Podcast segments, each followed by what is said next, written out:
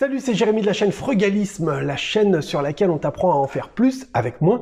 Et tu sais, on est toujours dans cette série de 60 vidéos, une vidéo par jour, pour apprendre comment arriver à mettre en place des stratégies au jour le jour pour arriver à avoir un mode de vie plus engagé, pour arriver à faire des économies et pour arriver tout simplement à changer de vie. Alors la thématique d'aujourd'hui, en fait, euh, il y a une question qu'il y a pas mal de personnes qui m'ont posée déjà, c'est euh, bah ouais Jérémy, tu nous dis que être frugaliste, ce ne sera pas suffisant pour arriver à atteindre euh, une certaine forme d'indépendance financière et du moins pour pouvoir arriver à prendre ta retraite anticipée.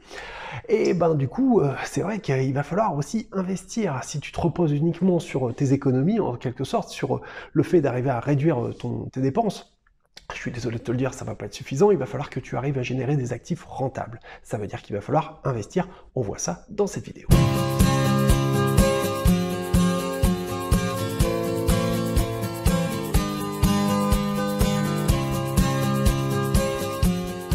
Le monde veut investir, mais parfois on ne sait pas toujours dans quoi investir. Et puis bah tu sais, il y a plus de possibilités d'arriver à faire des conneries qu'il y en a d'arriver à faire des choses intelligentes. J'ai la prétention de partager avec toi mon expérience et puis bah, un certain nombre de bêtises que j'ai pu faire et qui m'ont permis d'arriver à avancer tout simplement. Et puis bah, à faire pour certaines choses des, trucs qui ont bien marché, qui m'ont permis de gagner euh, de l'argent. Et puis bah, d'autres aussi où j'ai pas peur de t'expliquer que parfois il m'est arrivé de faire des choix un petit peu euh, mauvais. Voilà, bah, on les ensemble, et puis comme ça, ça permet à la communauté, à tout le monde de pouvoir avancer, et puis euh, voilà, moi je crois beaucoup au partage d'expérience. Alors, Investir, c'est une bonne question, mais voilà, donc quoi Donc voilà, j'ai fait mes petites notes et je t'ai euh, listé six manières d'investir, euh, six types d'investissements que je mets en pratique et qui marchent et qui ramènent des sous, je te le garantis, à, condition que tu fasses des bons investissements et que tu te plantes pas, bien évidemment. Mais ce sont des domaines d'investissement qui marchent. C'est prouvé, ça marche, on peut gagner des sous avec ça, on peut se constituer des actifs rentables. Petit 1. Petit 2, J'y referai une vidéo pour euh, insister là-dessus et euh, le détailler, mais tu sais bien évidemment que il va peut-être pas falloir tout mettre tes œufs dans le même panier et que la diversification c'est un des éléments de base euh, du, frugalisme hein, pour avoir une certaine forme de résilience en cas d'accident, en cas de crise, en cas d'apocalypse, qui sait, voilà, essayer de diversifier nos actifs de manière à ne pas mettre tous ses œufs dans le même panier, hein, tout simplement. Le premier actif dont je souhaiterais te parler, bah, c'est l'immobilier physique, tout simplement. C'est intéressant l'immobilier physique parce qu'il s'agit en vérité d'un type d'actif que tu es en capacité d'acquérir grâce à de la dette. Et grâce à de la dette, l'intérêt c'est qu'on peut profiter de l'effet levier. C'est-à-dire qu'on peut se permettre d'acquérir des immobiliers qu'on ne pourrait pas acheter normalement parce que ce levier, c'est-à-dire la durée totale du crédit, va nous permettre d'acquérir des biens qui sont beaucoup plus chers hein, que, la normale. La longueur du levier, en vérité, c'est la durée de ton crédit. Hein. Plus le crédit sera long, plus tu pourras emprunter des sommes importantes. À l'inverse, plus le crédit sera court, plus ben, ça va être difficile parce que ça va te demander un effort de remboursement mensuel important. L'intérêt d'un crédit relativement long également, c'est que tu vas pouvoir gagner un petit peu d'argent chaque mois, hein, puisque tu seras en cash flow positif, je te le souhaite, puisque tes mensualités de remboursement seront moindres. Voilà. Ça, c'est vraiment une idée fondamentale. Les types d'actifs qu'on peut acquérir grâce à de la dette. C'est vraiment intéressant parce que tu n'as pas besoin d'avoir des sous en vérité pour pouvoir euh, acquérir ces actifs. Et finalement, bah, si tu veux, l'actif, il se rembourse de lui-même en quelque sorte, et puis bah à la fin, quand il est remboursé, il t'appartient complètement, il est à toi et à personne d'autre. C'est ça qui est important de comprendre. C'est aussi une des raisons pour lesquelles c'est important de mettre ce type de stratégie en place le plus tôt possible. Si j'avais su, j'aurais commencé à investir dans l'immobilier dès mes 18 ans. Vraiment, il n'y a aucun doute là-dessus. Dès mes 18 ans, j'aurais pas hésité un instant à essayer d'aller voir les banques. Bon, on va pas se mentir, à 18 piges, si tu commences à aller voir une banque en disant bonjour, je vais acheter des apparts, ça va être un petit peu tendu, mais euh, ça se tente, hein. Si tu as un peu d'apport, peut peut-être, tu vois, pour essayer d'amorcer ce processus. En général, sur les premiers achats, il va peut-être falloir que tu mettes de l'apport justement pour engager cette, euh, phase d'amorce. Hein, voilà. Mais euh, bon, bah voilà, c'est tout à fait possible par la suite. Moi, j'ai acheté euh, plusieurs appartements en me faisant financer à 110%. Hein. ce qui va être un peu plus compliqué, notamment d'après ce que m'a confirmé récemment ma banquière, dans la période actuelle, les banques vont te demander au minimum d'injecter la valeur des frais de notaire, soit environ, allez, on va dire 11% du bien que tu souhaites acheter. Bon, bref, euh, je clôt un petit peu cette parenthèse, c'était la catégorie de l'immobilier physique. Maintenant, on va aborder une seconde catégorie, hein, un second type d'actif que tu pourrais acquérir euh, avec de la dette ou pas. Il s'agit de l'immobilier papier. Immobilier papier, je pense notamment au SCPI puisque c'est quelque chose que j'ai, mais il pourrait y avoir également les foncières cotées. Ça, j'ai pas encore fait, mais je dis pas que j'en ferai pas à un moment donné. Euh, les foncières cotées, en fin de compte, c'est des produits qu'on peut acquérir via un, portefeuille boursier. Voilà. Donc les SCPI les sociétés civiles de placement immobilier. Ça, c'est vraiment quelque chose qui est très très recherché et qui peut permettre d'arriver à obtenir des rendements en général de euh, entre 3 et 5%. Parfois, on peut arriver à surperformer, à faire mieux, comme ils disent. Hein. ils aiment bien avoir des, mots qui font briller surperformance. Euh, voilà, l'intérêt, moi, je le vois plus comme une optique de diversification. Euh, les SCPI, moi, je m'en sers pour acquérir notamment de l'immobilier d'entreprise, tu vois. Voilà. Donc, dans une optique de diversification, c'est pas là où j'ai le plus gros de mon patrimoine, mais ce qui est intéressant, c'est qu'il y a certaines SCPI cherche, tu les trouveras, hein, c'est parmi euh, celles dont on entend le plus parler et qui sont les, les, meilleures en général, qui donnent les meilleurs rendements, et qui permettent d'acquérir de l'immobilier hors Europe. Hors Europe, en vérité, ça veut dire Angleterre, hein, c'est pas euh, le Chili ou le Pérou. Hein. non, mais ça permet encore une fois d'arriver à diversifier, diversifier, diversifier pour être plus résilient.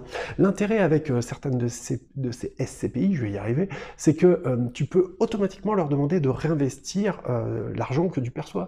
Et donc, du coup, ben, tu mets en place de manière automatique une stratégie euh, d'intérêt composé en fin de compte. Hein. Tu, la magie des intérêts composés. C'est très très simple. Il suffit, c'est une case, une case à cocher ou euh, voilà juste un, truc à leur dire. Voilà, vous ne me versez pas d'argent, vous gardez les sous, vous les réinvestissez automatiquement en rachetant euh, chaque mois un petit peu de SCPI.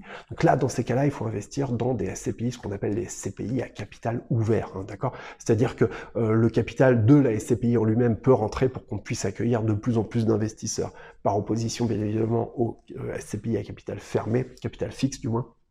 Ou bah là, euh, mettons qu'il y a 100 bonhommes qui ont acheté des parts, bah, il faut qu'il y en ait un qui sorte pour qu'il y en ait un nouveau qui rentre. Bon, je te la fais en gros, va faire tes recherches, voilà, moi je te donne un petit peu des idées de trucs sur lesquels tu pourras investir de manière vraiment, encore une fois, assez facile euh, et, qui peut te permettre de gagner de l'argent.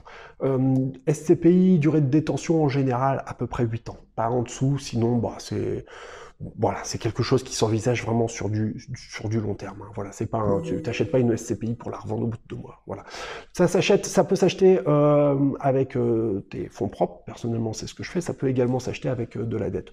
À calculer pour que ta dette, tout ça, ce soit rentable et que tu sois pas perdant au final. Il y a, il y a des trucs à faire, à creuser. Voilà. Troisième type d'investissement, et là on va, on va parler pardon, des investissements en bourse. Alors dans la bourse, ce qui est intéressant, c'est qu'on va pouvoir avoir les actions. Une action, bah, tu as des actions qui peuvent te verser ou pas du dividende. je pense que tu connais un peu le principe. L'idéal pour ça, moi je te conseille, si tu débutes, c'est de le faire via le véhicule, comme on dit, via le, PEA, parce que fiscalement c'est intéressant. Si tu le gardes plus que 5 piges, t'es pas euh, imposé sur... Euh, sur ce que tu gagnes dans ton PEA. Bon, voilà. Euh, donc euh, voilà, tu peux acheter des actions, euh, actions européennes si je dis pas de conneries, éligibles au PEA. Et puis il y a un autre truc. Moi j'ai essayé les actions, j'ai essayé de me former, et pour te dire la vérité, jusqu'à maintenant, je, je, non, ça l'a pas fait quoi. Bon, j'ai peut-être pas su faire comme il fallait, mais du coup, bah, je me suis rabattu sur un truc qui, pour le coup, marche. Par contre, en tout cas pour moi, c'est les ETF. Les ETF, aïe, aïe, aïe, c'est quoi les ETF J'ai fait une vidéo qui parle des ETF. Je t'invite à aller la voir et la regarder. Également sur les CPI, hein, j'en avais fait une. Faut que tu ailles voir, ça va te donner des idées. Les ETF, euh, c'est des trackers en fait. C'est des indices qui vont euh, se calquer exactement sur le comportement euh, d'une valeur, d'un indice boursier. Je te donne un exemple. Par exemple, si tu achètes le CAC 40, un, ETF CAC 40, et ben en fin de compte, tu vas acheter un truc qui se reproduit exactement le comportement du CAC 40.